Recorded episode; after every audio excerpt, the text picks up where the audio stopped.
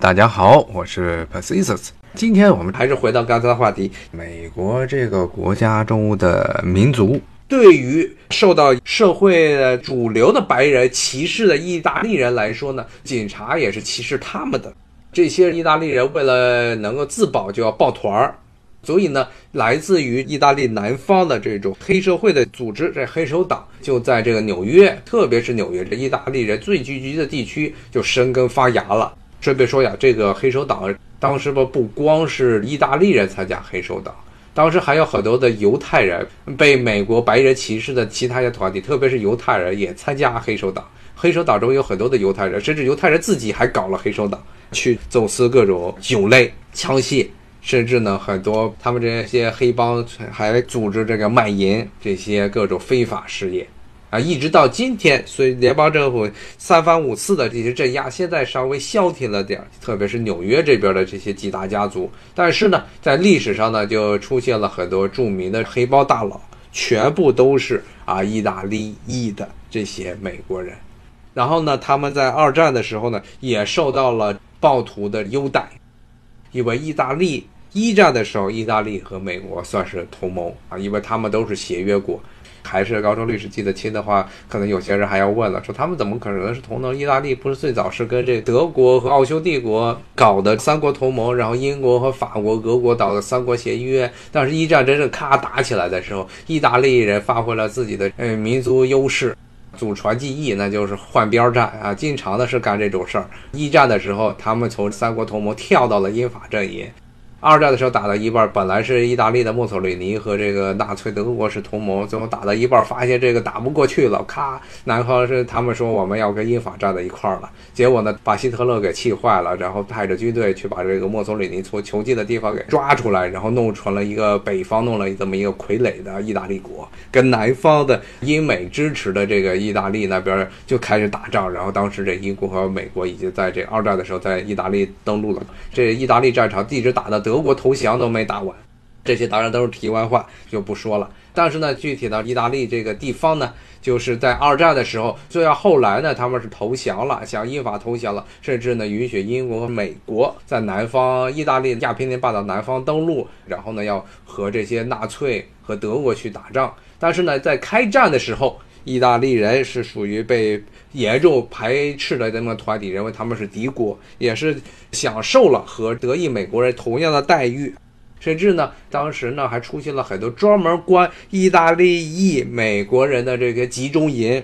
不要以为这个集中营这个东西是德国人的特长，这个东西其实最早是英国人搞出来的。英国人当时在十九世纪末，他们想要去吞并南非的荷兰裔白人建立的几个小国。当时荷兰裔的白人在南非，他们自称自己叫布尔人，在南非几个鸟不生蛋的破地方建立了几个小国。这些小国一开始英国没有打算把他们吞并，结果在这些地方发现了黄金，然后又发现了钻石，英国人就受不了了，我们一定要吞并他们。这些荷兰裔人的布尔人建立的小国，不干，英国人就去打了好几年战争，出名的布尔战争。当时为了对付这些布尔人的游击战的。策略，英国人最早发明了所谓的集中营，把什么妇女、儿童、各种人不是参战的人，全部都关在这营里，给你最低限度的饮食，然后很多人就这么就活活饿死了。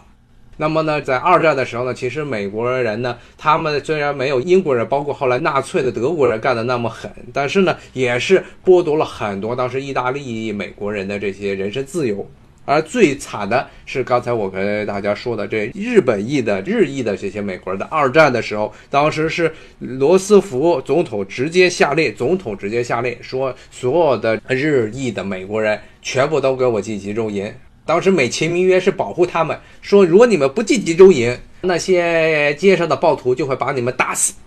当时之后呢，有日裔的美国人当时回忆当时的那段历史。当时日裔的一个作家，当时是个小孩儿，他就还问自己的爸爸妈妈说：“爸爸妈妈，政府说是要保护我们，才把我们关到集中营里。但是呢，这集中营里那些保安的枪，他们手里扛着的这些机关枪，为什么不是对着外面，是对着里面呢？”这其实就是当时的美国政府对待的所谓参战敌国的一个态度，特别是意大利的裔的美国人，因为人数太多了，而且很多已经和美国社会呢是处于一个交织的状态，不太好随便乱抓。但是也抓了一批。但是呢，最惨的是这些日裔的美国人，他们甚至美国人不认为把他们当做人看，认为他们是一个边缘的亚裔的更加糟糕的一个团体。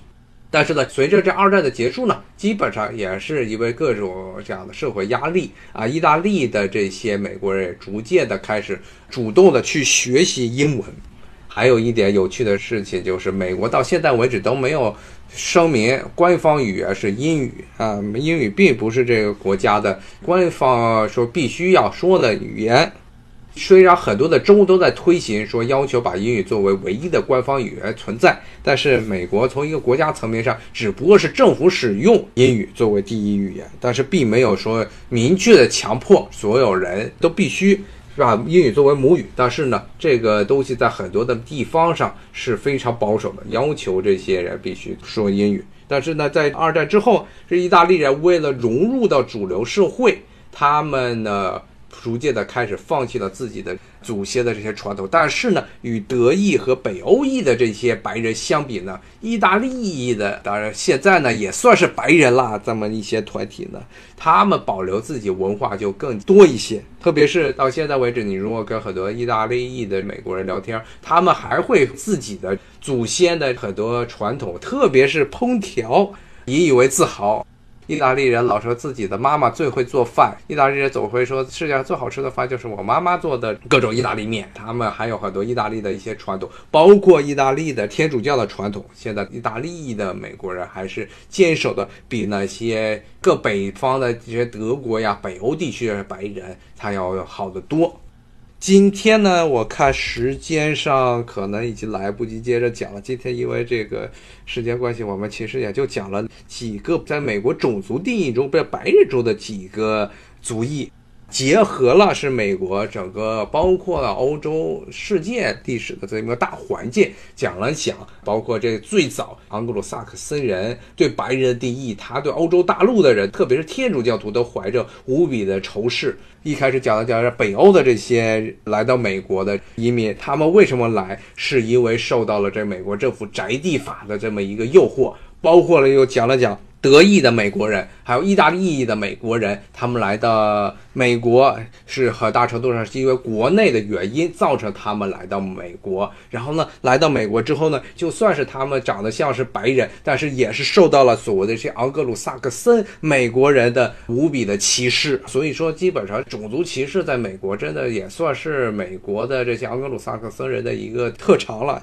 只要来一个团体，他就歧视你；来一个团体就是歧视你。那么这些人呢，最后呢，因为迫于社会的压力呢，也是美国整个国家的压力压力的，最后呢，逐渐的、慢慢的。被吸纳入了美国的主流，所以现在呢，特别是这些北欧和德裔的美国人，现在基本上就已经成为了跟普通的这些美国白人已经没有什么不一样了。而意大利的这些美国人呢，因为他们的祖先和这些盎格鲁撒克森人之间相对来说文化差异更大一些，所以更多的保留了一些自己的文化，当然也为美国的呃饮食做出了自己不可磨灭的贡献。因为之前的包括德国、包括英国、包括北欧这些地。区都是欧洲来说是吃饭吃了不怎么地的地方，而意大利也真的是为美国贡献了最重要的东西，那就是披萨饼还有意大利面。今天呢，可能我们时间来不及呢，没办法跟大家讲很多其他的这些所谓的美国白人团体，还有包括爱尔兰人、苏格兰人，这其实也是在历史上非常重要的地方团体。他来美国的这段历史呢，也是非常值得一说的。还有包括非白人的这些团体，包括了。